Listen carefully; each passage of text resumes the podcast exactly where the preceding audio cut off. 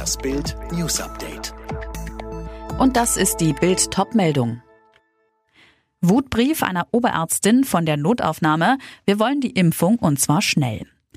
Sie gibt seit Beginn der Corona-Pandemie in sozialen Netzwerken einen ungeschönten Einblick in ihre Arbeitswelt in der Notaufnahme der Uniklinik Essen.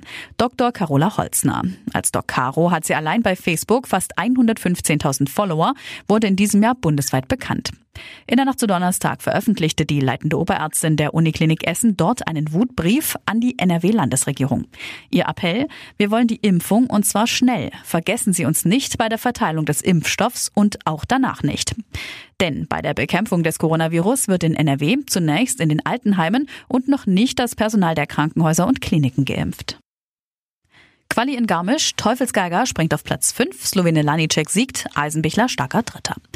Bei der Quali zum Neujahrsspringen Garmisch springt Markus Eisenbichler mit 135,5 Metern auf Platz 3. Nur der Slowene Lanicek und der Norweger Granerüt sind besser, schieben sich vor unseren Topadler. Eisenbichler in der ARD. Ich tue mich extrem schwer. Vor der Quali hat mich die Physiotherapeutin nochmal behandelt. Vielen Dank dafür. Nicht ganz so weit diesmal Karl Geiger. Unser Teufelsgeiger gewann das Auftaktspringen in Oberstdorf, holt bei der Quali in Garmisch mit 132 Metern immerhin Platz 5. Geiger, es waren alle Sprünge auf einem guten Niveau, aber es war noch nicht perfekt. Das passt schon. Wenn wir unsere Sache ordentlich machen, können wir motiviert daran gehen. Und jetzt weitere Bildnews. Nie in den letzten 15 Jahren haben wir alle das alte Jahr als so schwer empfunden. Das sagt Bundeskanzlerin Merkel in ihrer Neujahrsansprache, die heute Abend ausgestrahlt wird. Sie ruft die Bürgerinnen und Bürger dazu auf, in der Corona-Krise weiter durchzuhalten. Tom Husse. Ja, der Winter werde hart, der Weg sah noch weit, aber seit Beginn der Corona-Impfungen gibt es auch Hoffnung, so Merkel. Sie blickt deshalb mit Zuversicht ins neue Jahr, betonte aber auch, man dürfe jetzt die aktuellen Corona-Regeln nicht schleifen lassen.